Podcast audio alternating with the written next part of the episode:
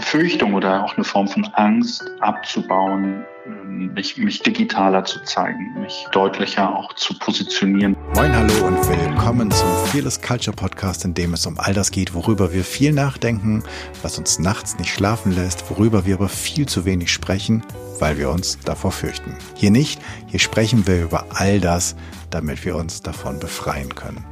Im Podcast untersuchen wir, wie du eine Kultur erschaffst, in der es jeder und jedem Spaß macht zu wachsen, der es Spaß macht, sich einzubringen, in der Kreativität, Neugierde und Innovation erwünscht und sogar gefördert werden und so Ziele erreicht und vielleicht Leistungen viel eher garantiert werden können als andersrum. Wir schauen uns an, was funktioniert, untersuchen aber genauso furchtlos die Schattenseiten, die nämlich diese erfolgsrelevanten Prozesse verhindern könnten und wir berichten über praxisorientierte Lösungswege. Im Podcast spreche ich mit Menschen, die sich bereits auf den Weg gemacht haben, die genauer hinschauen oder hinhören, die die richtigen Fragen stellen oder vielleicht sogar schon Antworten gefunden haben. Heute unterhalte ich mich mit Dirk Eichenlaub. Dirk ist Trainer und Coach und äh, kleiner Disclaimer, wir kennen uns seit einigen Jahren, wir haben zusammen eine Coaching-Ausbildung gemacht und wir nutzen diesen Podcast zum Jahresabschluss, um mal so ein bisschen zu reflektieren, wie war eigentlich 2020, welche Herausforderungen hat es für uns gegeben, hat es in der Welt gegeben und wie haben wir uns denen gestellt. Und gleichzeitig wollen wir sozusagen als großes Überthema das Thema Visibilität in Angriff nehmen. Also wie machst du es eigentlich als Selbstständige, als Selbstständiger, als Solopreneur oder Solopreneurin, dass du sichtbar wirst? Und was macht das mit dir und geht das immer gut oder geht es manchmal ein bisschen besser. Aber bevor ich jetzt hier noch länger sabbel, sage ich ähm, herzlich willkommen im Podcast, lieber Dirk. Toll, dass das geklappt hat mit uns beiden hier virtuell verbunden. Stell dich doch den ZuhörerInnen noch einmal selbst kurz vor. Ja, lieber Jan, vielen, vielen Dank für die Einladung zu deinem wunderbaren Podcast, von dem ich schon viel gehört habe, viel gesehen, viel gelesen habe und die Folgen einfach großartig finde. Daher fühle ich mich sehr geehrt, dass ich bei dieser besonderen Folge auf diesem Jahresrückblick dabei sein darf. Und ja, wie du schon gesagt hast, ich bin Trainer und Business Coach. Wir haben zusammen die Ausbildung gemacht in Hamburg und waren dort im gemeinsamen Peer Groups und haben dann auch gemeinsam dort den Abschluss gemacht und die Zertifizierung. Seitdem verbindet uns natürlich die, die Liebe zu Hamburg und äh, ja, auch die, die Liebe zu, zu Hunden und ähm, gemeinsame Runden auch gedreht mit und ohne Hunden und natürlich auch im beruflichen Kontext immer mal wieder Schnittpunkte gehabt, wo wir zusammenkommen. Ich bin seit 2017 selbstständig. Wir wohnen seit September 2017 in München, äh, nach fast 20 Jahren Hamburg und äh, das ist ein schöner Wechsel gewesen, ähm, auch eine, eine, eine Trennung natürlich auch von Menschen, die man sehr lieb gewonnen hat und gleichzeitig auch wieder die Chance, neue Wege zu entdecken, neue Menschen kennenzulernen und auch neue Möglichkeiten zu finden. Und äh, das war in München oder ist in München weiterhin gut möglich. Hat mir für die Selbstständigkeit gut getan und hat mir aber auch Möglichkeiten eröffnet, auch als privater Dozent beziehungsweise als externer Dozent einer privaten Uni tätig zu sein, um mit jungen Menschen in Kontakt zu bleiben, um auch zu gucken, wie sind die gerade unterwegs, was treibt die um, was kann ich mitnehmen davon in die Firmen und umgekehrt, was kann ich aus den Firmen mit zurückbringen an diese, an diese Uni, an die Studierenden. Das ist sehr spannend, das sind sehr spannende Punkt. Ansonsten bin ich mit verschiedenen Firmen im, in Kontakt, arbeite mit verschiedenen Branchen, mit verschiedenen Firmengrößen und mache eben klassisch Moderation von Workshops, führe Seminare und Trainings durch zum Bereich Führung, Kommunikation und eben auch Einzelcoachings mit äh, den Themen, so was, was das Business betrifft, was Führung, Kommunikation, Entscheidungsfindung. Ähm, das sind so meine Themen, das sind meine Schwerpunkte. Mhm. Vielen Dank, ja. Ähm, ich starte ja immer gerne mit der Frage nach der Fearless Culture, also der dem Klima, dem Raum ohne Furcht und Angst. Ähm, hast du eine Idee davon? Hast du das mal erlebt? Ja, die gab es tatsächlich, weil ich die Chance hatte, in 2018, 19 in München hier eine kleine Akademie aufzubauen. Und das war eine sehr, sehr spannende Erfahrung, auch in einem Raum mit Menschen, wo es keine Furcht gab vor dem, was kommt, wo es sehr viel Mut gab, die anstehenden Aufgaben zu bearbeiten und anzugehen.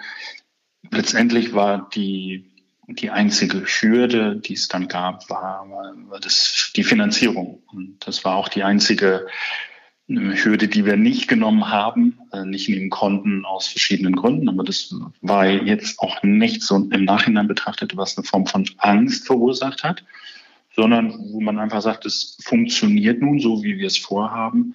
Und es hat leider nicht funktioniert. Und dadurch konnte man aber trotzdem viel lernen. Aber die Offenheit für Fehler werden gemacht. Wir reden über Fehler. Wir nutzen auch die Chancen aus diesen Fehlern und probieren einfach mal neue Sachen aus. Das war eine sehr gute Erfahrung und völlig, fast völlig angstfrei. Es war tatsächlich die einzige Unterangst, nenne ich es mal, war immer das Geld. Wie, wie kommen wir über die Runden? Wie kommen wir in den nächsten Monat? Dann war ja, wenn das 18, 19 war, 20 so ein kleines Kontrastprogramm, oder? ja, genau. Das war allerdings sehr anders. Das ist richtig, genau. Und das haben sicherlich auch viele, die jetzt zuhören, haben das ähnlich oder vielleicht sogar genauso erfahren, dass es erstmal so eine Schockstarre gab im März mit dem ersten Lockdown, dass man erstmal überlegt hat, wie geht's jetzt weiter? Ich habe mich da vor schon entschlossen, mich komplett auf mich zu konzentrieren und mich als Marke zu positionieren, was dann im März einfach mal komplett ad absurdum geführt wurde, weil es einfach keinen mehr interessiert hat, wer du jetzt als Marke bist, weil die Themen andere waren. Ne? Firmen hatten andere Probleme oder hatten andere Nöte. Es ging um Kurzarbeit etablieren, die Menschen in irgendeiner Form bei Laune halten. Und dann ist natürlich klar, dass Personalentwicklungsmaßnahmen als erstes gespart werden. Und dadurch gab es dann eben auch für mich wenig bis gar nichts zu tun. Und das war in diesem Jahr schon eine Challenge. Ja. Mhm. Also ähm, eigentlich ja genau wieder gespart am falschen Ende, oder? Weil ähm, theoretisch ist, das sehen wir ja vielleicht jetzt auch gerade, oder ich würde sagen, wir sehen es jetzt gerade sozusagen in der in dieser zweiten Welle, dass Personalentwicklungsmaßnahmen sowas von nötig sind, damit diese, diese Müdigkeit, diese, diese Homeoffice-Fatigue ähm, irgendwie, damit man ihr irgendwie Herr werden kann. Ähm, und dann in dieser Zeit auch noch sich zu zeigen und rauszugehen und selbstständig und völlig selbstständig zu sein. Ähm, was waren da die größten, was waren da die größten Chancen? Was hast du auch aus deinem Netzwerk erfahren? Denn du bist ein wunderbarer Netzwerker. Ähm, wo, wo, wo war die, ja, wo waren die größten Hürden? Die größten Hürden waren ähm, Firmen zu finden, die noch den Mut hatten, weiterhin Geld in die Hand zu nehmen, um Mitarbeiter, vor allem Führungskräfte, in dem, was sie tun, weiterzuentwickeln. Und das Du hast es ja gesagt, diese, diese Homeoffice-Fatigue, die, die quasi auch eine Form von Kontrollverlust, der ja dann auf Führungskräfte auch zukam. Ähm, wie gehe ich damit um? Wie baue ich Vertrauen auf? Wie baue ich digitales Vertrauen auf? Wie kann ich auf dem digitalen Weg mit meinen Mitarbeitern ähm, kommunizieren? Wie kann ich aber auch als Dienstleister mit meinen Kunden auf dem digitalen Weg kommunizieren und wie kann ich weiterhin mit den Menschen in Kontakt bleiben? Und es geht nun mal um die Menschen und das haben einige Firmen vernachlässigt, weil sie sich auf die Zahlen fokussiert haben, aufs Überleben fokussiert haben. Das war mit Sicherheit auch eine ganz schwierige Entscheidung in vielen Firmen. Wo setzen wir jetzt an? Wo sparen wir? Wo nicht? Wo können wir trotzdem noch was machen? Wo können wir trotzdem was etablieren? Und was ich gemacht habe, ich habe mich dann fokussiert auf die Firmen, wo es gut läuft, nicht nur um Aufträge zu kriegen, sondern auch um zu gucken, wie machen die das denn und wie kann ich auch anderen davon berichten, mhm. was dort schon funktioniert. Mhm. Und das hat dann wiederum geholfen, auch anderen Menschen das zu versuchen zu etablieren bei sich ohne dass es jetzt ein Beratungsauftrag oder ein Coachingauftrag war, sondern einfach nur, hey, guck mal, die machen das so und so, ähm, sprich doch mal mit dem. Und du hast es ja gesagt, ich netzwerke einfach sehr gerne, was ja auch in der, der Coaching-Ausbildung äh, per Test äh, wissenschaftlich, halbwissenschaftlich unterlegt wurde. Und äh, ich hatte nur einen äh, Teamtest in der Eigenschaft Netzwerken, 12 von 12 Punkten. Hm, grandios gescheitert im Finnischen, 0 von 12 Punkten.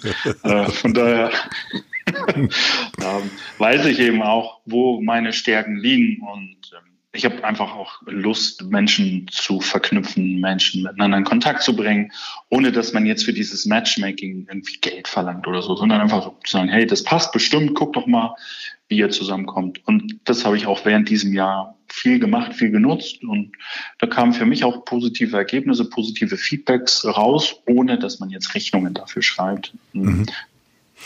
Was, was würdest du sagen? Ähm, was sind so die sagen wir mal drei, die, die drei Learnings, ähm, die du mitgenommen hast, die du auch ähm, weitergibst? Learning 1 war auf jeden Fall die, die Befürchtung oder auch eine Form von Angst abzubauen, mich, mich digitaler zu zeigen, mich ähm, deutlicher auch zu positionieren, beziehungsweise auch mal in den Vordergrund zu rücken und zu sagen, hey, hier bin ich, guten Tag, das ist das, was ich mache.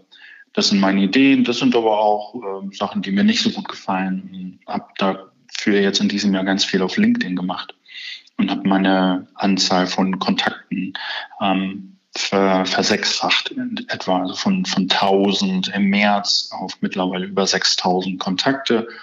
Hm, da sind Leute dabei, die ich auch habe kennenlernen können über Zoom-Calls oder auch über Chats. Und dadurch sind eben auch schöne, schöne Verbindungen entstanden und die werden wir dann im nächsten Jahr, wenn sich die Lage etwas, etwas beruhigt hat, und so, so sieht es ja aus, dass es zu einer neuen Form der Normalität kommt, dass man das dann im nächsten Jahr auch weiter nutzen kann. Das war das Erste, also sichtbarer werden und die, die Hemmungen, die man dann hat, abzubauen. Das Zweite war, die Möglichkeiten zu nutzen, die es in der, in der Digitalisierung auch gibt. Und dazu konnte ich meine ähm, Fähigkeiten an der privaten Uni, an der ich bin, hier in München an der International School of Management, über Zoom ausbauen und habe gemerkt, dass es doch gut funktioniert, dass es aber anders funktionieren muss, als wenn man einen Präsenzworkshop oder ein Präsenzseminar macht. Was das ist, war so das zweite. Was, wenn Learning. ich da kurz, genau. kurz reinhauen darf, mhm. ähm, was ist da für dich sozusagen der große Unterschied? Einmal die Art und Weise, wie es zeitlich gestaltet ist, dass Menschen einfach anders vom, vom Timing her unterwegs sein müssen, dass es nicht mehr darum geht, einen Tag zu füllen mit Inhalten wie einem Präsenzworkshop zum Beispiel, sondern dass man kleinere Häppchen serviert und so zwischen 60 und 120 Minuten Einheiten macht und dann für die, für die Überbrückung bis zur nächsten Lerneinheit auch eine Form von ja, Hausaufgabe mitgibt und äh, die dann bearbeiten lässt und dann über die Möglichkeiten in Zoom mit den Breakout-Sessions dieses dann präsentieren und erarbeiten lässt. Das war das eine, aber auch die Aktivierung der Teilnehmer muss über Zoom ganz anders laufen. Ähm, da musst du die Leute noch mehr mit Namen ansprechen, die noch mehr darauf achten, wie die Kamera eingeschaltet ist und was die Leute nebenbei noch so machen, mhm. dass sie dir zuhören und eben nicht dann irgendwann den Faden verlieren. Praktisch sind Breakout-Sessions mit Aktivitäten und dass du dann eben in diese Breakout-Sessions springen kannst und quasi unangekündigt dann mal zuhörst, was da so erarbeitet wirst. Und das ist auf jeden Fall eine gute, eine gute Möglichkeit, ja. Ich habe super, super, super Input. Ähm, ich habe dich aber unterbrochen, du warst gerade bei Punkt 2, jetzt kommt Punkt 3. Mhm. Punkt 3, ähm, Kontakt über, über LinkedIn aus Hamburg Dagmar Hirche von Wege aus der Einsamkeit e.V., die kümmern sich um die Digitalisierung im Alter und wie können ältere Menschen an, ähm, an digitale Endgeräte herangeführt werden, sei es jetzt Handys, Laptops oder ähm, Pads und wie können, äh, kann die Nutzung funktionieren. Das machen die schon seit fast vier Jahren und waren sehr lange in der Präsenz bei Facebook in Berlin, wo Räume zur Verfügung gestellt wurden und die, und die Technik. Das ging natürlich nicht mehr nach dem Lockdown und dann hat Dagmar sich überlegt, wie kann ich jetzt das Netz digital versilbern und wie kann ich mit Menschen über Zoom in Kontakt kommen? Wie kann ich meine, meine älteren Herrschaften über Zoom zusammenbringen? Das hat großartig funktioniert. Ich durfte von Anfang an dabei sein. Ich habe das dann auf LinkedIn gesehen, dass, dass sie Leute sucht, die sich mit Zoom auskennen. Und da ich die ersten Erfahrungen an der, an der Uni schon gesammelt hatte, habe ich mich angeboten habe gesagt, hey, ich habe Zeit, äh, ich habe Bock auf Ehrenamt und mich da einzubringen. Ich habe ich möchte es, möchte es machen. Und dann haben wir uns kurz ausgetauscht und das ist großartig, wie viel Energie du zurückbekommst äh, von Menschen, denen du hilfst, obwohl du die noch nie in echt getroffen hast.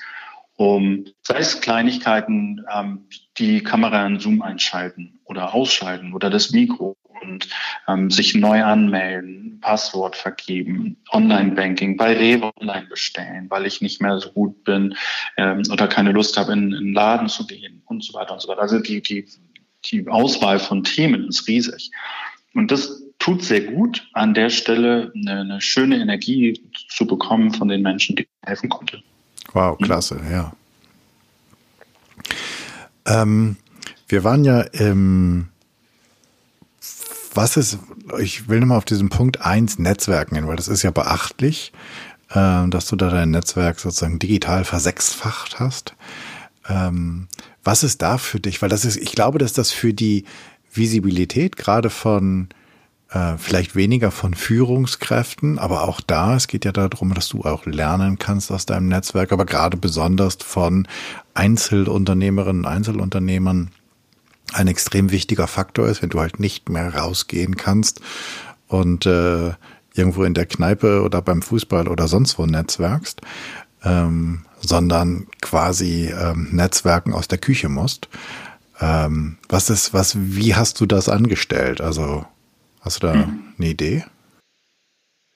Also was eine gute Idee ist auf jeden Fall und was mir geholfen hat, in Kontakt zu treten mit Menschen, ist zum Beispiel Beiträge von diesen Menschen zu kommentieren und eben in einer wertschätzenden Form sich auch zum Beispiel ganz banal für einen Inhalt, den man mag, zu bedanken und äh, vielleicht auch seine Meinung nochmal zu dem Thema zu ergänzen oder seine Erfahrung auch. Und dass man auch auf diese, wie man so schon nennt, diese Call to Actions, die ja dann in den Beiträgen auch sind, dass man die dann auch nutzt, um dann in anderen Beiträgen sich sichtbar zu machen, weil man erwartet ja auch bei seinen eigenen Beiträgen, dass andere Leute sich mit einem Kommentar einbringen. Und das ist für mich dann so ein Geben und Nehmen. Also ich kann nicht erwarten, dass sich alle mit meinen Beiträgen beschäftigen und ich beschäftige mich mit, mit niemandens Beiträgen. Also das funktioniert natürlich nicht. Und so konnte ich ein, zwei ähm, Kontakte auch knüpfen, die dann auch ein Angebot angefordert haben und haben gesagt, hey, wir gucken gerade nach neuen Trainern, nach neuen Coaches und für 2021 äh, machen Sie uns doch mal bitte ein Angebot. Und das waren dann auch oft von leitenden Angestellten in Unternehmen, die Mitarbeiter, die dann per E-Mail zu mir durchkamen und haben gesagt, hey, ähm, mein, mein Chef hat gesagt, ähm, der kennt sie über LinkedIn und findet sie interessant und ähm, schicken Sie uns doch mal bitte ein Angebot. Also von daher hat sich dann auch schon gelohnt. Es ist zwar noch nichts auf dem Konto davon angekommen, hm, aber es gibt aus meiner Sicht schon erste Erfolge, wenn man mich dort sieht und wenn Menschen das, was, was dort passiert, sei es in Kommentaren, in Beiträgen, wenn das gemocht wird, wenn das interessant gefunden wird und dadurch dann auch die Möglichkeit besteht, sich mit Menschen zu verbinden. Also Nochmal kurz zusammengefasst, Beiträge selber schreiben, andere Beiträge kommentieren und das Netzwerk über neue Kontaktanfragen erweitern. Mhm. Super, ich glaube, noch ein Punkt ist super wichtig, nämlich ähm, die wertschätzende Kommunikation.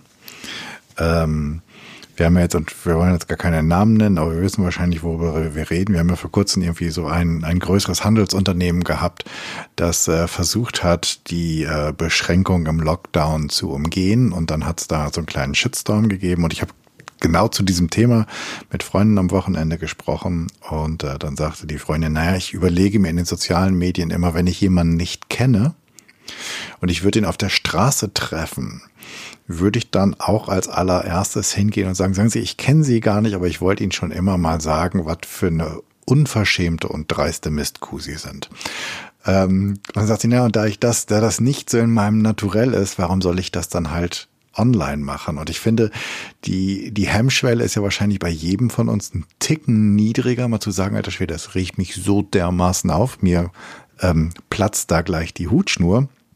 Und dann kann man schneller tippen, aber ich finde diesen, diese Idee ähm, eigentlich ganz schön zu überlegen, okay, würde ich das, würde ich das im realen Gespräch auch als erstes sagen oder würde ich mich zumindest als erstes vorstellen ähm, und dann sagen, Mensch, wenn Sie da mal ein Feedback haben wollen, Herr Eichenlaub, ich gebe Ihnen das gerne, ähm, dann auch gerne als Privatnachricht, bevor ich da irgendwie in deinen Post irgendwas drunter packe.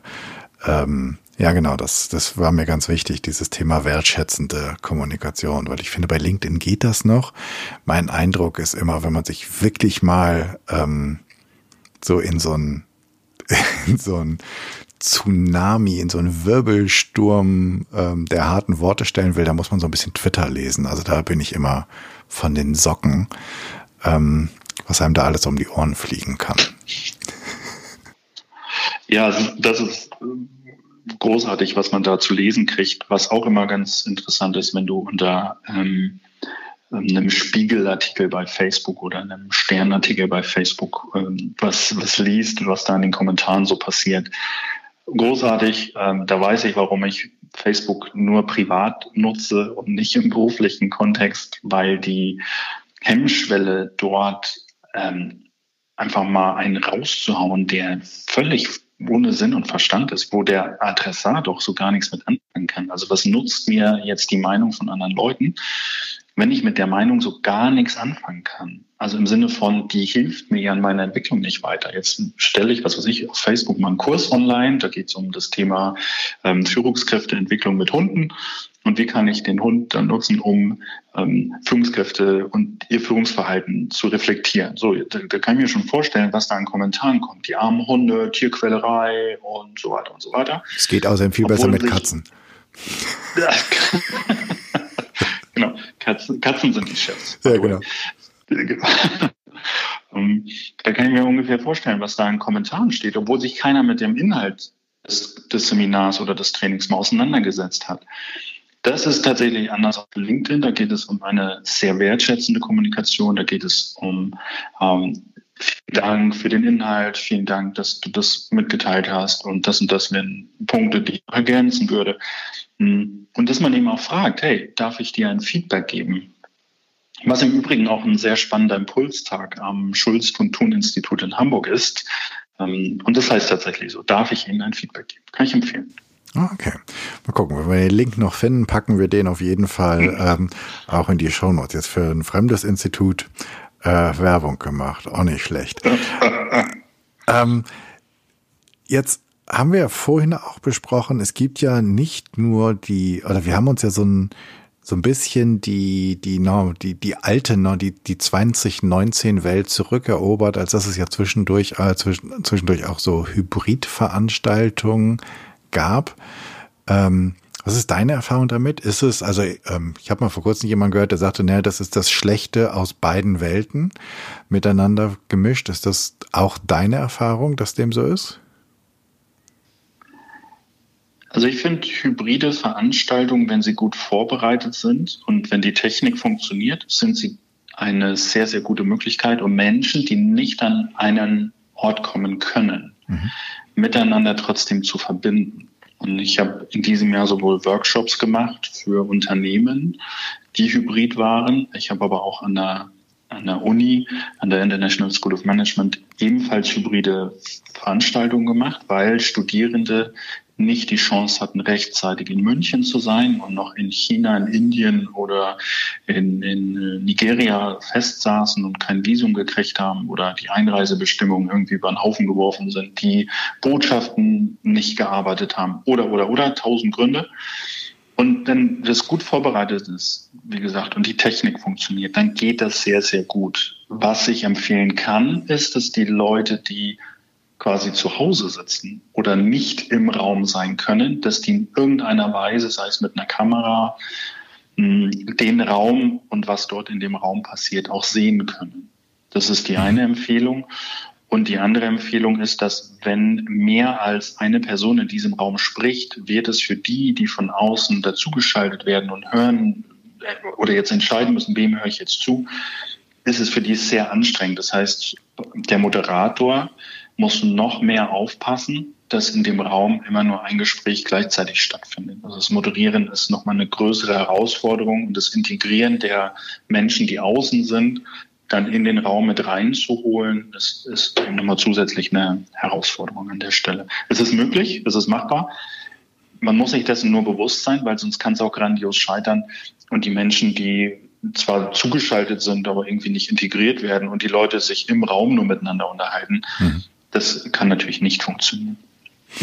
Mhm. Also ich, ich, glaube auch, dass ähm, eine vernünftig organisierte hybride Veranstaltung vielleicht entweder weil es ungewohnter ist und weil wir diesen Muskel noch nicht so trainiert haben, oder aber weil es wirklich so ist, dass es deutlich aufwendiger ist als ähm, eine ganz normale Vor-Ort-Veranstaltung mit ein paar Leuten, die zum Erfolg zu führen. Also die abzuhalten ist, glaube ich, relativ easy, aber die zum Erfolg zu führen, scheint mir auch ähm, nicht unmöglich, aber deutlich aufwendiger als es als das andere. Und wie gesagt, es kann sein, einfach nur weil wir es gewohnt sind.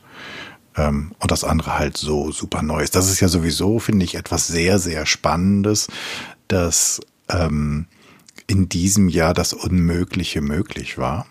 Also im Schlechten sowie im Guten. Ähm, ich gehöre zu denen, die sich immer ganz vieles gar nicht vorstellen konnten. Und ich weiß, ich saß hier in Hamburg irgendwann, ähm, muss Anfang März gewesen sein, die, also für all die, die nicht aus Hamburg kommen oder Hamburg nicht so gut kennen, die ähm, Straßenbahn oder die U-Bahn, also die sozusagen oberhalb der Erde und unterhalb der Erde fährt, heißt Hochbahn, weil sie zum Teil wirklich auf Brücken, also auf Stelzen durch Hamburg fährt. Und ich saß, fuhr, fuhr sozusagen einen Teil in dieser Hochbahn und dann kam diese Ansage von wegen tragen Sie Masken und schützen Sie sich selbst und ich habe gedacht, das wäre vor ein paar Monaten noch, hätte ich gedacht, Alter, ich bin im Science Fiction, ich nehme doch gar keine Drogen, was ist denn los hier? Ähm, und auf einmal war Science Fiction Realität. Ähm, und für viele, für viele Unternehmen und auch für viele Führungskräfte war Homeoffice für alle ja auch Science Fiction. Ähm, nach dem Motto, das geht nicht, das geht mit unserem Geschäftsmodell nicht, das geht mit ähm, unserer Art zu arbeiten nicht, das geht keine Ahnung was. Und dann schwuppdiwupp, ähm, ruckzuck ging's. Und es waren plötzlich auf einmal, auf einmal war Unmögliches möglich. Ähm, Hast du auch den Eindruck, dass wir sozusagen, weil wir, dass wir sozusagen in die Digitalisierung in vielen Fällen reingeschubst wurden oder getreten wurden ähm, und dass es am Ende für alle gut ausging, zumindest der Teil davon? Auf jeden Fall. Die Vorteile der Digitalisierung, die wurden ja quasi unter Zwang verordnet und mussten umgesetzt werden, was ja einige Firmen schon seit Jahren machen mit, mit, mit Homeoffice oder freiem Arbeiten, wie es zum Beispiel bei, bei SAP heißt, wo ja vor Corona schon die durchschnittliche freie Arbeitszeit bei 2,3 Tagen pro Woche und Mitarbeiter lag. Also da wurde schon Wert darauf gelegt, dass die Menschen arbeiten können, wo sie wollen. Und Hauptsache, es ist in irgendeiner Form organisiert. Das heißt, für SAP zum Beispiel war es keine, keine Challenge überhaupt, das jetzt umzustellen, weil die haben es eh schon gemacht. Hm, für andere Firmen, die noch eine klassische ähm, Arbeitszeiterfassung haben mit Ein- und Ausstempeln. Und wenn die Mitarbeiter im Büro sind, heißt es auch, dass sie arbeiten, obwohl ich gar nicht weiß, ob sie wirklich arbeiten. Aber ich sehe, dass sie da sind. Also gehe ich davon aus, dass sie arbeiten. Was dieser, dieser Kontroll, Zwang, dieser Kontrollmechanismus, den wir, glaube ich, alle in uns tragen, der dadurch natürlich sehr schön bedient wird. Und jetzt darf ich oder muss ich meinen Mitarbeitern vertrauen und muss ihnen in irgendeiner Form arbeiten, delegieren und muss das besser beschreiben, was sie tun sollen und muss ihnen natürlich auch die Technik zur Verfügung stellen. Das ist sicherlich für viele Firmen eine große Herausforderung, einmal von der Technikseite, von der externen ähm, von der externen Zugangsberechtigung, dann über VPN-Tunnel und wie das dann alles funktioniert, aber auch von Seiten der Führungskräfte ein anderes Kommunikationsverhalten, ein anderes Miteinander zu etablieren und dass man Meetings nicht nur macht, weil man geschäftliche ähm, Dinge zu besprechen hat, sondern weil man jetzt auch gucken muss, wie fange ich diese Kaffeeküchengespräche und die Gespräche auf, die sonst ähm, draußen vor der Tür beim Rauchen passiert sind oder einfach mal so auf dem Flur so zwischendurch. Wie kann ich das auch digitalisieren? Wie kann ich das auch initiieren, um dann einfach mal ein Feierabendbier oder morgens ein Franzbrötchen um neun zusammen zu essen? Oder es gab auch mal die Idee von, von, von, den, von der einen Firma, die haben gesagt, wir treffen uns um halb zehn auf dem, auf dem Knoppers. Und was ich auch großartig finde, ne? so halb zehn in Deutschland. Ja, ja, genau. Ähm, es, es gibt einen Knoppers. Und auch eine schöne Idee. Das heißt auch, nochmal gucken, und das habe ich gemerkt, wenn ich dann so bei LinkedIn unterwegs war oder auf anderen sozialen Netzwerken, dass auch ganz viele Ideen ausgetauscht wurden und wo gesagt wurde, hey, guck mal, ich habe ich habe dieses gemacht, wir haben das ausprobiert, bei uns hat das gut funktioniert. Also es war auch so ein Sharing von, von Ideen. Und auch das ist wieder großartig. Auch das hat dieses Jahr gezeigt, dass viele Leute bereit sind, auch zu teilen, auch ihre Erfahrungen zu teilen, ihre, ihre, vielleicht auch ihre Zeit zu teilen mit anderen Menschen. Und das war auch eine schöne Erkenntnis aus diesem Jahr. Hm. Ich habe ähm, im, im April, glaube ich, habe ich so eine kleine Sonderserie gemacht, wo ich einfach mal fragen wollte, okay, wie, wie geht's euch eigentlich? Also ich habe jetzt, weiß nicht, knapp zehn Führungskräften, glaube ich, gesprochen in unterschiedlichsten Unternehmen, ähm, wie denn das umgesetzt wird. Und das war so unisono, ähm, wir können vertrauen. Die Leute arbeiten, wir müssen eigentlich eher zusehen, dass sie nicht zu viel arbeiten, weil irgendwann kommen sie wieder und sind sozusagen kurz vorm Burnout, äh, weil ich glaube, dass viele von den Mitarbeitenden auch sozusagen das, womit sie das Vertrauen bezahlt haben, war mit Leistung. Also was irgendwie eigentlich ein, super, super schön zu sehen war, dass wenn du Vertrauen schenkst, dass du dann Leistung beziehungsweise Vertrauen auch erntest. Ähm, und ich habe bis heute, und das wird es hundertprozentig geben, aber ich habe bis heute noch niemanden gehört, der darüber geklagt hat, ähm, dass die Arbeit nicht gemacht wird. Also ja, ich kenne viele, die sagen, hm, wir haben immer noch kein Modell dafür gefunden, wie das jetzt mit der Zeit ist, aber es ist ja auch super schwierig, gerade für die, die dann homeschoolen oder die zu zweit zu Hause sitzen, wann wer irgendwie arbeitet und wann sich der andere zurückzieht oder um die Kinder kümmert oder einen Einkauf macht.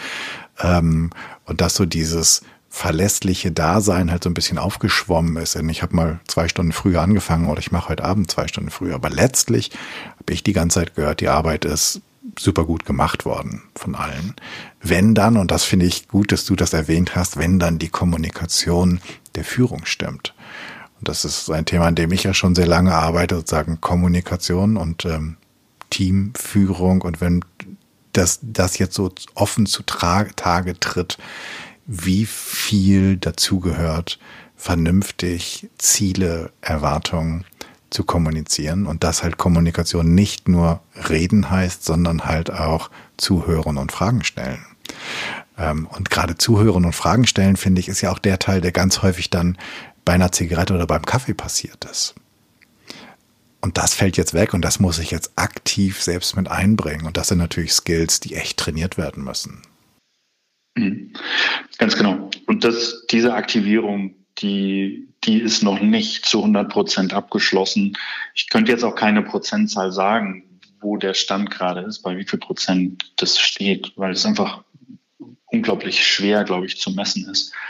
Hm, was ich aber in meinen Seminaren, in meinen Trainings, in meinen Workshops sehe und merke, dass gerade Nachwuchsführungskräfte sich unheimlich schwer tun, genau sich, dafür sich diese Zeit zu nehmen, Fragen zu stellen, zuzuhören. Also dieser Faktor Zeit, der ist für junge Manager, für junge Führungskräfte oder für noch nicht so erfahrene Führungskräfte ein Riesenthema, weil sie natürlich aus der Fachlichkeit in eine Führungsrolle kommen, sollen weiterhin managen, Projekte leiten und Ergebnisse liefern und gleichzeitig jetzt aber auch die Verantwortung für Mitarbeiter übernehmen, ohne dass ihnen von den Tätigkeiten was abgenommen wird, damit Zeitfenster frei werden, um eben auch Führung tun zu können. Also es ist ja jetzt nicht nur so ein Titel, mhm. so du bist jetzt hier Lead of oder Head of, whatever. Und ähm, jetzt hast du mehr Verantwortung, aber du kriegst nicht automatisch mehr Zeit, obwohl du mehr Geld kriegst. Ne? Und das ist irgendwie so immer noch in den Köpfen drin. Du kriegst jetzt einen, einen Titel und mehr Geld, das heißt, du musst auch mehr tun. Ähm, das sehe ich anders. Du musst Dinge anders machen. Ähm, und du arbeitest jetzt nicht plötzlich, weil du mehr Geld kriegst, aber nicht mehr neun Stunden am Tag, sondern elf Stunden am Tag. Das ist ja irgendwie, das ist ja Quatsch. Ähm, also von daher, da fehlt auch noch eine Bereitschaft, dann auch da die, hm, wie soll ich sagen, das auch einzufordern von, von jüngeren, Führungskräften zu sagen, hey, ich habe jetzt einfach mehr Verantwortung, ich habe jetzt mehr Aufgaben und ich kann die nicht alle gleichzeitig mh, hm, übernehmen und dann auch mal zu lernen, wie man Nein sagt oder wie man auch mal guckt, wie kann ich meiner Führungskraft, wenn ich selber Führungskraft bin, auch mal so ein, so ein so eine To-Do-Liste hinlegen, um dann mir beim Fokussieren helfen zu lassen. Was ist jetzt das Relevanteste, bevor ich mir selber einen Kopf mache und mich verrückt mache und vielleicht auch die falsche Entscheidung treffe, weil ich nicht alle Informationen habe. Also auch von der Seite aus mal auf meine, also wenn ich Führungskraft bin, auf meine Führungskraft zuzugehen und genau auch da diese Zeit zu haben, Fragen zu stellen und das zu tun. Um in Kontakt mit den Mitarbeitern mit, mit den Mitarbeitern zu kommen im Homeoffice. Das ist eine schöne Idee, was ich gelesen habe, dass man mal, wenn man so eine Videokonferenz hat, dass man als Führungskraft mal bei seinem Team so die Frage stellt, hey, ich sehe da im Hintergrund das und das. Was ist das denn genau? Ähm, ich bin gerade neugierig. Oder man bittet das Team, jeder nimmt mal was aus dem Hintergrund, was sichtbar ist und hält das in die Kamera und erzählt da mal was drüber. Was ist ich, ein Stofftier oder keine Ahnung, was da so liegt. Also hier liegt jetzt bei mir eine Maske im Hintergrund, wenn die Leute jetzt das Video sehen würden ähm, und nicht nur zuhören würden. Ähm dann ähm, könnte ich jetzt was über diese Maske, die bei mir im Hintergrund liegt, erzählen und andere, die dann mit mir im Team sind, wüssten, ach, guck mal, das ist die Maske von Dirk und die hat er und so weiter und so weiter. Also auch die Leute mal erzählen lassen, von sich erzählen lassen und sich dafür die Zeit nehmen, sind wir wieder beim Faktor Zeit. Genau, wobei ich das einen super wichtigen Hinweis finde, dass ähm, wir haben jetzt alle gelernt, dass es nicht schlimm ist, wenn ein Kind durchs Bild läuft oder ein Hund oder ein Dackel. Äh, achso, ein Dackel ist auch ein Hund. Egal.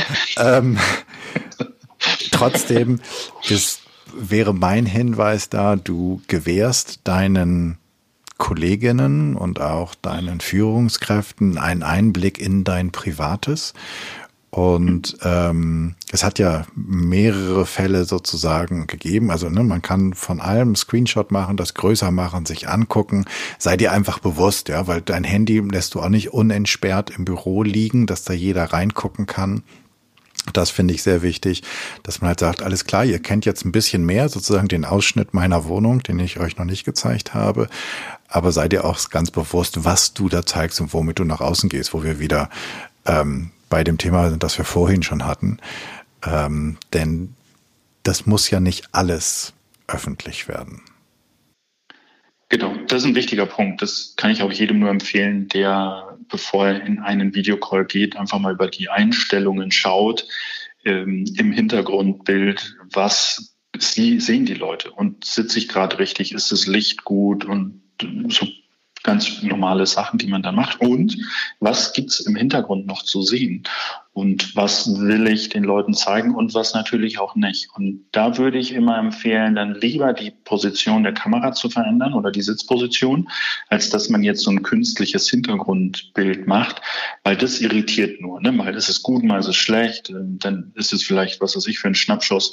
Das ist, das ist irritierend, finde ich. Dann lieber einen Ausschnitt aus dem privaten Umfeld, den man gerne zeigen wollen würde.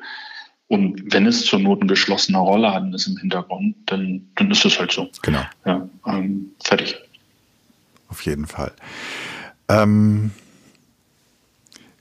jetzt gibt es ja Unternehmen, die bei diesem Zwang zur Digitalisierung unterschiedlich schnell waren und dann gab es Unternehmen, die im Sommer total glücklich waren, dass sie alle wieder zurückkehrten in die Büros. Was ist dein Eindruck aus deinem Netzwerk, aber auch ähm, vielleicht von deinen, von deinen Kunden? Ähm, wie gehen jetzt alle mit dem zweiten Mal um? Und wir können uns ja relativ sicher sein, dass das zweite vielleicht auch nicht das letzte Mal sein wird. Ähm, hast du insgesamt das Gefühl, dass die Menschen, mit denen du zusammenarbeitest, sich daran gewöhnen und damit besser klarkommen? Oder ist da viel an Ressourcenarbeit zu machen? Also ist es sehr ermüdend? Was ich so mitgekriegt habe in den verschiedenen Firmen ist, dass sich alle freuen, wenn sie wieder ins Büro dürfen. Weil man sich dann doch vermisst, weil man doch diesen räumlichen Kontakt braucht. Das war auch an der, an der Uni so. Ja, auch da war es so, dass die Studierenden sich gefreut haben, dass sie wieder zusammen in einem Raum sitzen, dass sie gemeinsam Themen erarbeiten können, dass sie dort auch andere, andere Formen von, von sozialen Kontakten hatten und nicht nur studiert haben, sondern eben auch Freundschaften geknüpft haben, dann mal was essen sind oder im Biergarten sind. Und da hat man schon gemerkt, dass ähm, als es dann so Oktober, November wurde und die Möglichkeiten draußen zu sein, eingeschränkt wurden, mm, dass dann auch die Stimmung anders wurde, dass man gesagt hat, so jetzt, jetzt können wir uns nicht mehr treffen, dann können wir auch zu Hause bleiben. Warum soll ich jetzt noch an die Uni fahren? Ähm, warum soll ich jetzt noch ins Büro fahren? Dann können wir das auch gleich ähm, lassen, dass da die Bereitschaft dann auch ähm, wieder ins Büro zu gehen auch ges ges gesunken ist und dass die Menschen schon auf diese sozialen Kontakte angewiesen sind. Was auch passiert ist, und das ist gleichzeitig passiert, dass die Leute gemerkt haben, wie komfortabel es doch sein kann, auch von zu Hause zu arbeiten, sofern denn zu Hause alles so weit organisiert ist. Also solange die Kinder in der Schule sind oder in der Kita, ähm, für die die Kinder haben oder andere äh, Alltagsthemen organisiert sind, war das für viele eine sehr, sehr schöne Erkenntnis, im Homeoffice zu sein, weil man sich viel Fahrzeit gespart hat, viel Geld gespart hat auch dadurch und trotzdem seine Arbeit machen konnte und auch über den Sommer hinweg das Vertrauen der Firmen in die Mitarbeiter sich deutlich weiterentwickelt hat. Beim zweiten Lockdown war das größte Thema immer, was ich gehört habe, was die größte Sorge war, wohin mit den Kindern wie organisiere ich mich zu Hause, wenn beide im Homeoffice sind, wenn beide Kinder da sind, wie kommen wir zu Hause klar? Und es ist nun mal nicht jedes Haus oder jede Wohnung so organisiert, dass zwei im Homeoffice sein können und noch zwei Kinder können in irgendeiner Form ähm, dann aktiv sein in der Wohnung. Also von daher meinen größten Respekt an alle, die Kinder haben und sich während dieser Lockdown-Phasen auch noch zusätzlich um ihre Kinder gekümmert haben, sei es mit Homeschooling oder einfach nur die Betreuung der Kindergartenkinder.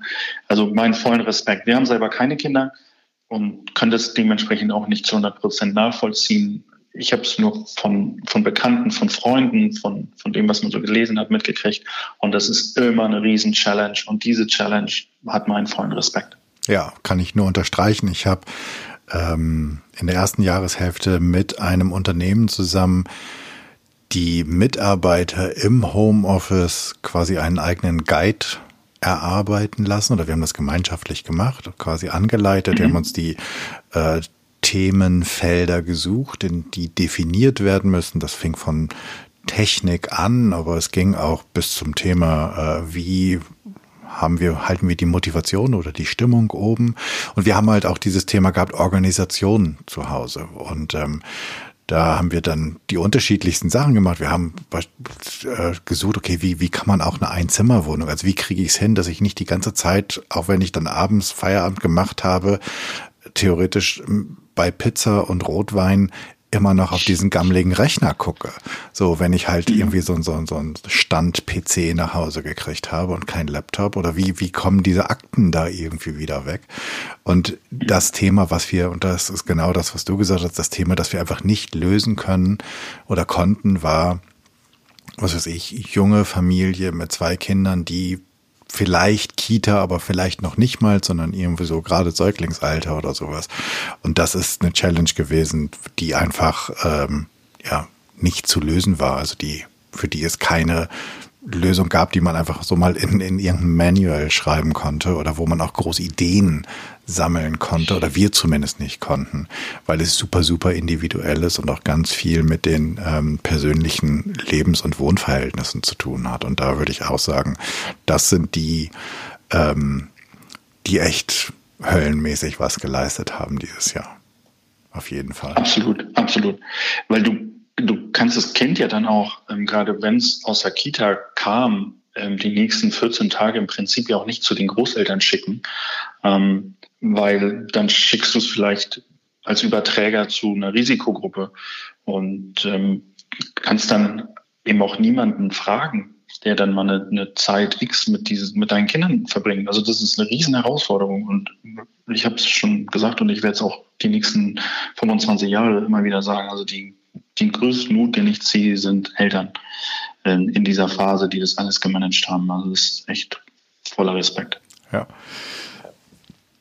Wir sind ja jetzt, wir gehen jetzt sozusagen scharf, biegen scharf um die Kurve in den Jahreswechsel. Wenn es ähm, so, sagen wir mal, drei Dinge gibt, die du nicht mitnehmen willst, von denen du dich verabschieden möchtest 2020. Welche sind das? Was ich nicht mehr brauche, sind Lockdowns im Sinne von. okay. Also ist einfach so, weil das, das ähm, das beeinträchtigt ja nicht nur mich. Also wir, wir haben jetzt ein schönes Zuhause, wir kommen klar, wir haben Garten und so weiter, wir haben zwei Hunde, wir können rausgehen jederzeit mit den Hunden spazieren gehen. Uns betrifft der Lockdown jetzt nicht so hart. Ähm, was ich aber vermisse, sind Freunde, Kontakte, Pflegen, auch mal eine Reise machen zu Freunden. Das war in diesem Jahr gar nicht möglich. Ähm, und es waren, wenn, wenn es Reisen waren und man das in Kauf nimmt, dass man sich irgendwie ansteckt, ähm, weil man in der Bahn sitzt oder in, einem Workshop ist mit Menschen, hm, dass, dass diese und deswegen sage ich, Lockdown brauche ich nicht mehr, weil wenn es keine Lockdowns mehr gibt, können wir davon ausgehen, dass alle soweit geimpft sind oder eine Massen, eine Herdenimmunität oder wie das heißt, dann vorhanden ist, dass wir alle wieder in einem neuer, in einer neuen Normalität zusammenkommen. Und dass dann eben ähm, das, was wir uns heute vielleicht noch nicht vorstellen können, aber erahnen, wie es dann sein wird, dass das dann wieder da ist, dass man sich eben wieder unbedarft mit Menschen treffen kann. Ich gehe schon davon aus, dass das noch über den Sommer hinausgeht. Ähm, wir hatten gestern die, die Spekulation darüber, wird es 2021 eine, eine Wiesen hier in München geben. Ähm, und ähm, ich gehe mal davon aus, dass es sie nicht geben wird, weil es einfach nicht so weit ist. Von daher was will ich im nächsten Jahr noch nicht haben? Im nächsten Jahr will ich auch nicht mit rübernehmen, dass die Internetverbindung immer mal wieder so schlecht ist und man dadurch dann auch den Kontakt verliert zu Menschen ähm, und dass, dass die Qualität von Gesprächen dann auch darunter leidet. Ähm, also nicht die Qualität des Gesprächs an sich, aber die Übertragung des Gesprächs und dadurch dann eben auch die, der Flow gestört wird, weil man sich dann doch wieder auf die Technik konzentrieren muss und nicht auf das Gegenüber. Mm. Und das Dritte, was ich nicht mitnehmen möchte, ist die Befürchtung, mich dann doch irgendwo anzustecken, um dann rauszufinden, dass ich doch zur Risikogruppe gehöre. Also es schwingt dann auch so eine Befürchtung und eine Angst mit, dass ich das nicht testen will, ob ich dazugehöre oder nicht, sondern dass ich mich einfach weiterhin vernünftig verhalte, um es dann auch vermeiden zu können, bis der Impfstoff dann da ist, dass man sich dann mit einem Impfstoff schützen kann. Cool. Ich habe gerade gedacht, mache ich auch mal. Ähm, hau ich mal auch mal drei raus. Das ist gar nicht so einfach, finde ich, wenn man sagt, was man nicht mitnehmen will. Ich habe gerade festgestellt, wie ähm, unbequem diese Frage ist. Aber ich würde auch sagen, ich würde gerne in 2020 irgendwie so die, die Furcht vor Krankheit lassen. Also das wäre wäre irgendwie ganz cool. Ich würde gerne in 2020 lassen, das, was ich dieses Jahr die ganze Zeit so ein bisschen bemängelt habe, diese vielleicht aus Furcht oder sicherlich aus Furcht, diese zunehmende Unfähigkeit eines kritischen Diskurses. Ich finde, wir, um es positiv auszudrücken, wir sollten uns so viel besser streiten lernen und äh, uns lieb haben, auch wenn wir nicht einer Meinung sind. Das fände ich toll. Und ich würde gerne, und ich glaube, die Furcht haben auch viele diese Furcht vor dem wirtschaftlichen Aus in 2020 lassen. Und ich glaube, das betrifft jetzt sozusagen nicht nur mich oder uns als Einzelunternehmer oder als Selbstständige, sondern es betrifft ja auch Leute mit größeren Unternehmungen, das betrifft die ganzen Gastwirte, das betrifft die ganzen armen Künstler, ähm, dass ähm, es darf vielleicht auch, genau diese, diese Furcht, da würde ich mir wünschen, dass es irgendwelche, irgendwelche Lösungen für gibt. Das fände ich toll. Was würdest du denn gerne, also so bescheiden wie 2020 auch war, oder vielleicht auch war, ähm, was würdest du denn gerne mitnehmen?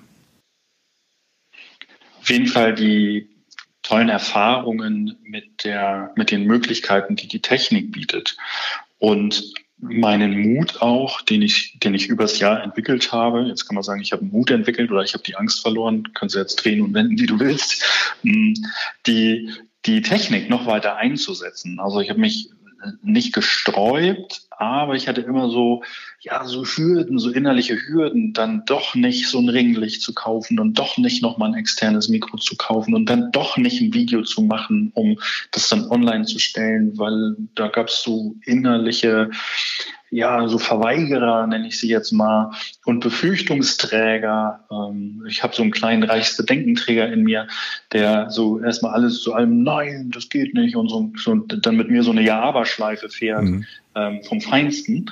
Und dem habe ich dieses Jahr einfach entgegengesetzt einen, einen Macher. Mhm. Und der Macher hat dann diesen, diesem Reichsbedenkenträger immer mal wieder die Möglichkeiten aufgezeigt, die die es gibt, weil er einfach ge gemacht hat, weil er einfach in die Umsetzung gegangen ist. Also dann wurde das Video erstellt und dann wurde dieses Ringlicht bestellt und dann wurde der Beitrag geschrieben und dann wurde das einfach gemacht und siehe da, es hat funktioniert. Und das werde ich mitnehmen, diesen Mut weiter beibehalten, auch die Kreativität weiter beibehalten. Und das, was ich so im privaten Kontext schon mache, also so kreativ sein und einfach mal ein Foto auf Instagram hochladen oder auch bei Facebook irgendwas Lustiges machen mit den Hunden oder so, wo ich dann denke, ich habe das doch schon gemacht und ich kann das ja auch in dem Bereich. Aber wenn es ernst wird, wenn es dann darum geht, mich als ähm, ernsthafte Business-Person darzustellen. Da gibt es noch so ein, zwei kleine Hürden, die in diesem Jahr genommen wurden und die ich dann für fürs nächste Jahr auch im, im alten, alten Jahr lasse, weil ich die einfach nicht mehr brauche, weil es unnötig ist. Natürlich macht man sich noch Gedanken darüber, kann das jetzt so raus? Ist das jetzt vorzeigbar, aber nicht im Sinne von, muss ich mich dafür jetzt schämen, sondern gibt es noch was, was missverständlich ist oder so. Hm, also einfach nochmal jemanden drüber schauen lassen, um, um dann ja so ein einen Double-Check zu haben, zu sagen, okay, ja, kann raus, passt, Licht mhm. passt, Dings passt und so weiter und go, Feuer ja. machen. Genau, und das werde ich, da habe ich auch schon so zwei, drei Ideen, hm, die ich in die Umsetzung bringen werde. Hm, die kann ich auch gerne mal sagen. Eine Idee ist, wir haben jetzt ähm, neue Stühle für den Esstisch und da haben wir vom Bücherregal haben wir zwei von den Stühlen stehen, wenn die nicht am Esstisch stehen. Und dann würde ich eben auch wieder das Ringlicht, das Mikrofon nutzen, ne, diese Neuerwerbung nutzen, um dann über so ein kleines Video dann zu sagen, mein rechter, rechter Platz ist frei. Ich wünsche mir den Jan herbei. Und dann würde ich in so einem kleinen Video, so, weiß nicht, 60 bis 120 Sekunden, würde ich mir ähm, dann auch so ein paar Sachen überlegen, warum will ich jetzt den Jan hier haben und wird dann ein paar Sachen über Jan sagen und was Jan auszeichnet und wird dann immer wieder Leute aus meinem Netzwerk vorstellen und wird die dann dadurch eben auch empfehlen, weil ich finde, es geht ja nicht nur darum, dass man über sich selber spricht, sondern auch über die Leute, mit denen man verbunden ist, dass man auch die darstellt, hm, weil das ist ja auch das, was du machst. Du Du präsentierst ja auch andere Menschen in deinen Podcasts und äh, das sind ja jetzt weit über 60. Ich gehe mal davon aus, dass bald der 70. um die Ecke biegt. Ich bin ja, gespannt, was das für eine Sondersendung wird. und äh, genau, das war, das ist so eine Idee. Und mhm. ähm, dann noch, noch mal mit, mit Stefan Wickenhäuser zusammen, der ja auch bei dir schon mhm. im Podcast war, ein gegenseitiges Interview, wo wir, wo wir jeder drei Fragen stellen, die wir vorher nicht kennen und diese sechs Fragen dann in sieben Minuten beantworten und das dann als Video aufnehmen und dann zur Verfügung stellen. Hm, das sind so zwei Punkte, die auf jeden Fall passieren werden. Sehr cool. Also auch da würde ich ähm, mich nicht lumpen lassen. Ich würde auch sagen, ich würde unglaublich gerne die Flexibilität aus 2020 mitnehmen, weil ich finde, wir haben, es war bestimmt anstrengend, aber wir haben echt ne, wie hieß das bei Obama? Yes, we can. Alter Schwede, wir konnten ganz gut. Alle zusammen. Und theoretisch, auch wenn wir Silvester sehr äh, in sehr kleinem Kreise feiern würden, alleine auf, auf die Flexibilität und das, was wir alles gewuppt haben und was wir alles möglich gemacht haben, darf jeder ähm, Brause, Shampoos, was immer er oder sie will, trinken. Also ich finde, da dürfen wir uns alle auf die Schulter klopfen. Ähm, ich fand noch was ziemlich cool in 2020, was ich auch versuche mitzunehmen. Das ist so eine gewisse Reduktion aufs Wesentliche. Ich finde, weil vieles nicht möglich war, durften wir auch an der einen oder anderen Stelle sehen, mit was für Unnötigen man sich beschäftigt. Ähm, ich habe einen in einem Vorgespräch zu einem Podcast sagte eine Gästin so: Ich habe jetzt erst gesehen, wie viel einfach sinnloses Shoppen Teil meines Alltags ist und wie viel teilweise sogar noch mit Etikett bei mir im Schrank hängt. Ähm, also ganz so schlimm ist bei mir nicht, aber ähm, und ich werde auch ganz bestimmt nicht zum Minimalisten, gehe ich zumindest nicht von aus, aber ich finde, dass das 2020 uns das schon so ein bisschen gelehrt hat. Und ähm, du hast es eben schon angesprochen, ich nehme auf jeden Fall diesen Podcast mit. Also ähm, die sind jetzt, ich glaube, wir beide sind Nummer 65 oder 66 oder sowas. Und jetzt musste neun abziehen. Das war meine andere, meine, meine einzigen. Also irgendwie sowas um knapp, knapp 60 Interviews, knapp 60 Stunden Interviews. Das ist etwas, was ich im nächsten Jahr definitiv nicht missen will. Oder in den nächsten Jahren, sage ich mal ganz mutig. Ähm, und wo ich auch noch kein Ende sehe. Also das finde ich irgendwie so, so ganz cool. Also es, es gab mal so am Anfang, irgendwann will ich mal 100 Episoden haben. Ähm, und das ist so, dass ich denke, ja, aber 100 ist doch, ist doch nur eine Zahl. Also machen wir einfach so, kommt doch jetzt auch bald. Und ich bin ja ähm, Anfang des Jahres, habe ich ja gesagt, für 50 Abonnenten gehe ich schwimmen. Und damals war ich in Schweden. Alter, und das war echt kalt. Das war, das war so viel kälter, als ich das gedacht habe. Ich dachte wirklich, ich kann so zwei, drei Züge irgendwie schwimmen und irgendwann, weißt du, du denkst irgendwie so, irgendwann hast du dich dran gewöhnt und dann geht das. War nicht so. Es war so kalt, ich konnte mich nicht dran gewöhnen. Aber aus den 50 sind mittlerweile über 3000 geworden. Wow. Ähm, und äh, das ist auch so eine Zahl, das hätte ich, also selbst wenn ich mir damals was gewünscht hätte, ich hätte nicht mal eine Zahl dafür gehabt, was ich mir hätte wünschen können. So, und mhm. deswegen denke ich so, ja, das ist, ne, ich komme wieder auf dieses Yes, we can. Ähm, ja, wir konnten. Wir haben es wir haben's echt gezeigt. Ich finde, das ist so der Teil, dass man auf 2020, auf das, was wir alle geschafft haben, ganz schön stolz sein darf. Unbedingt. Und dabei geht es jetzt nicht zwingend um eine Zahl. Ähm, nee. Also im Sinne von welche, welche Leute, äh, also wie viel Reichweite habe ich jetzt, wie viele Follower habe ich, sondern dass man dadurch für sich auch erkennt, dass was ich mache, hat für viele andere Menschen einen Wert und die finden das gut und dass man dadurch die Bestätigung kriegt und weitermacht. Und jetzt gar nicht versucht, einen neuen Follower-Rekord aufzustellen. Nee. Da kenne ich dich auch so gut, dass du so nicht unterwegs bist, sondern dass man sich freut, dass andere das interessiert. Und, und genau das versuche ich auch im nächsten Jahr noch weiter zu etablieren, mir dann auch Gedanken darüber zu machen, welche Inhalte sind denn für andere Menschen relevant. Und aus meiner Sicht ist es interessant für andere Menschen, wenn ich ihnen Leute aus meinem Netzwerk vorstelle und näher bringe. Dann so, dann kann ich mich zeigen als jemand, der Leute in seinem Netzwerk hat. Die Menschen in meinem Netzwerk werden wieder gezeigt und die anderen im Netzwerk sehen die anderen im Netzwerk. Und dann kann ich meine, meine Netzwerkfähigkeit ja. voll ausspielen. Ja, zwölf von zwölf um, Punkten. Ne? genau.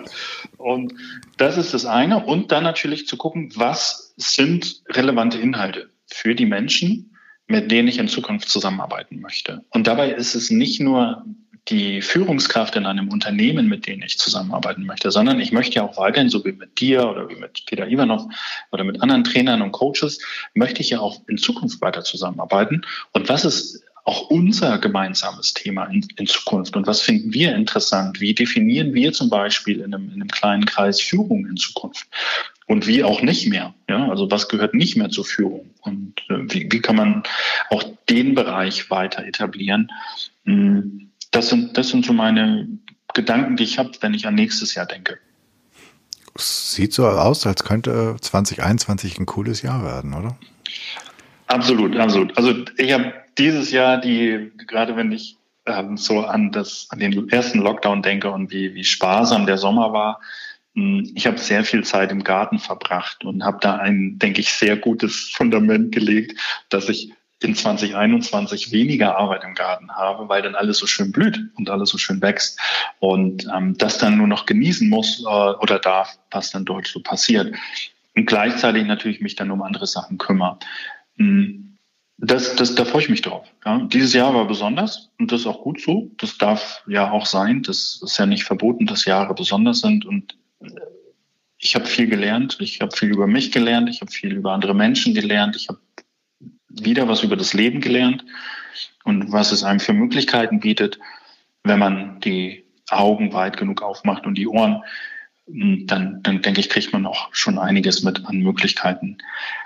Ich muss natürlich auch sagen, es ist einfacher als Selbstständiger in solchen verrückten Zeiten unterwegs zu sein, als wenn ich jetzt in einer Firma angestellt wäre, weil ich habe das Gefühl, wenn ich selbstständig bin, dann kann ich mich freier bewegen und kann schneller auf Situationen reagieren. Ähm, das, das ist so meine Erkenntnis auch aus diesem Jahr, dass, es, dass ich froh bin, dass ich selbstständig bin, dass ich Solopreneur bin und, und mich im Ernstfall nur um mich kümmern muss und nur für mich Arbeit ran schaffen muss.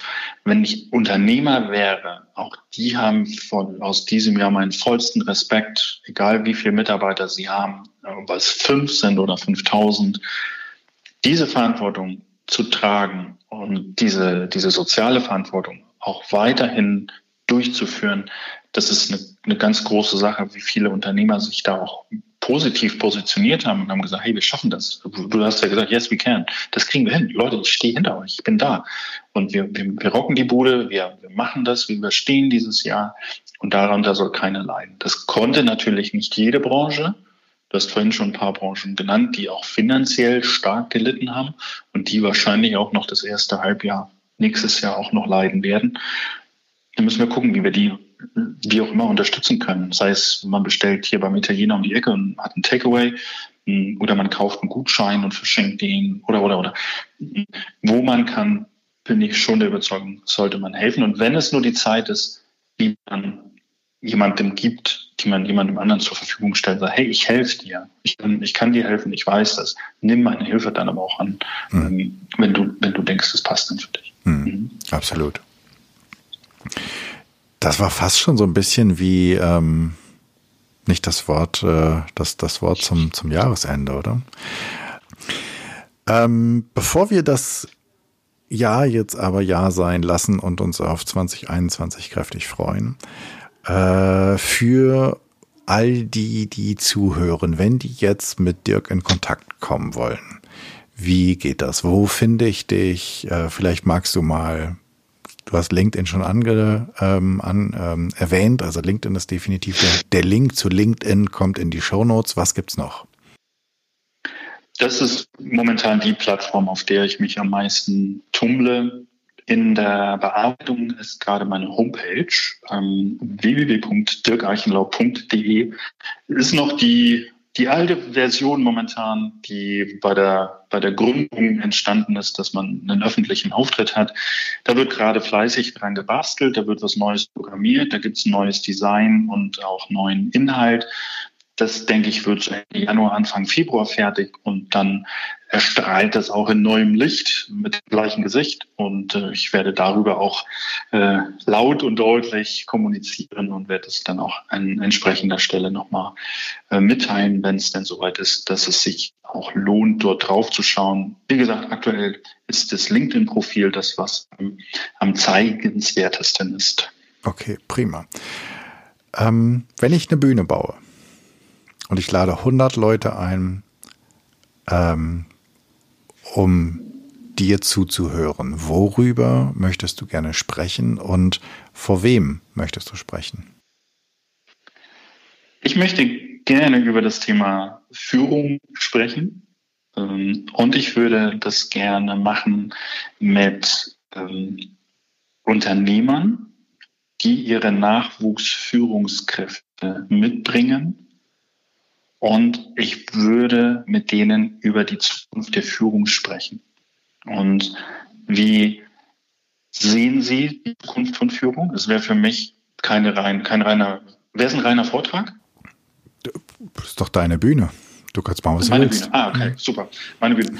Und ich würde mit denen auf jeden Fall auch in die Interaktion gehen, dass die auch die Chance haben, aus ihrer Sicht über ihre Perspektive, was sie für sich in ihrem Unternehmen in Zukunft unter Führung verstehen wollen, um an der Stelle auch die Möglichkeit zu bieten, die Unterschiede in Führung auch aus dem Publikum zu hören, damit die Menschen, die im Publikum sind, auch voneinander profitieren. Und ich würde es von meiner Seite dann nochmal mit, mit meinen Ideen, mit, mit meinen mh, hm, Erfahrungen, mit meinen Theorie und Möglichkeiten, mit meinen Modellen, die, die ich im Kopf habe, füttern, um eine Form von inhaltlicher Sicherheit auch liefern zu können, dass die Ideen, die dort sind, auch in Zukunft im Unternehmen platziert werden können, weil die Theorie das eben auch besagt oder bestätigt und man ihnen nochmal einen Namen gibt, wie das Kind heißt. Hm? Cool. Ich sehe, die Bühne muss irgendwann gebaut werden. Ähm, hast du einen Medientipp? Egal ob Buch, Film, Podcast, irgendetwas, was wir lesen, hören oder sehen sollten? Ich bin immer noch ein ganz, ganz großer Fan von Friedemann Schulz von Thun. Mhm. auch wenn es ein Klassiker ist mittlerweile und äh, kann ich immer nur auf ihn, auf seine Literatur, ähm, aber auch auf seine Vorträge verweisen und natürlich auf die Impulstage, die es an seinem Institut gibt in Hamburg in der Rotenbaumchaussee. Großartige Dozenten, großartige Trainer und Coaches und ähm, auf, aus meiner Sicht immer noch einer der, der führenden Köpfe mit seinem Team was das Thema Führung und Kommunikation betrifft ähm, im deutschsprachigen Raum. Klasse. Packen wir in die Show Notes und dann zur letzten Frage. Ähm, was sollen wir tun? Also theoretisch haben die ZuhörerInnen jetzt ja eine Woche Zeit, wenn sie Azure sind mit dem Podcast hören. Ähm, was sollen wir ausprobieren? Was sollten wir mal tun?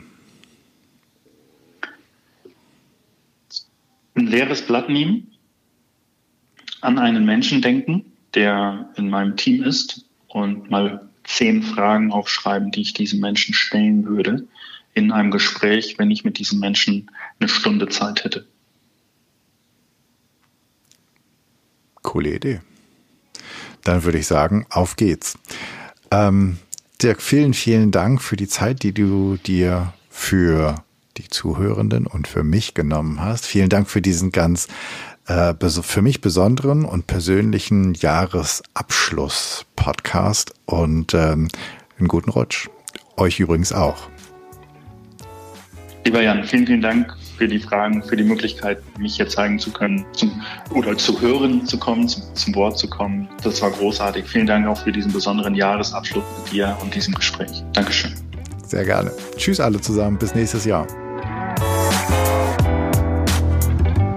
Das war's. Und das war's auch für dieses Jahr, für 2020. Das war's für das erste Podcast-Jahr des Fearless Culture Podcast. Im nächsten Jahr geht's weiter. 2021. Ich freue mich, wenn du dann wieder mit dabei bist, denn es geht ganz bestimmt weiter. Ich danke dir fürs Zuhören. Ich hoffe, es hat dir gefallen, auch diese etwas außergewöhnliche, persönliche Episode hat dir gefallen hat dich neugierig gemacht und dich vielleicht inspiriert darüber nachzudenken, was du tun könntest, um furchtloser zu sein, was du tun könntest, um eine Fearless Culture zu erschaffen. Ich freue mich über dein Feedback und Ideen, was ich noch machen könnte, was ich besser machen könnte. Denn für mich ist dieser Podcast ein Herzensthema und dein Feedback bedeutet mir wirklich sehr viel. Wenn du ein Thema hast, von dem du meinst, das müsste mal besprochen werden und du bist eine gute Ansprechpartnerin, dann schreib mir doch an podcast@janschleifer.com. Abonniere den Podcast bei iTunes, Spotify oder wo auch immer du am allerliebsten Podcast hörst. Und natürlich freue ich mich riesig über deine 5-Sterne-Rezension bei iTunes, denn damit wird der Kreis derer, die den Podcast hören können, größer und wir können alle zusammen etwas verändern. Ich hoffe, du bist bei der nächsten Episode im nächsten Jahr wieder mit dabei. Bis dahin, einen guten Rutsch, sei furchtlos, dein Jan.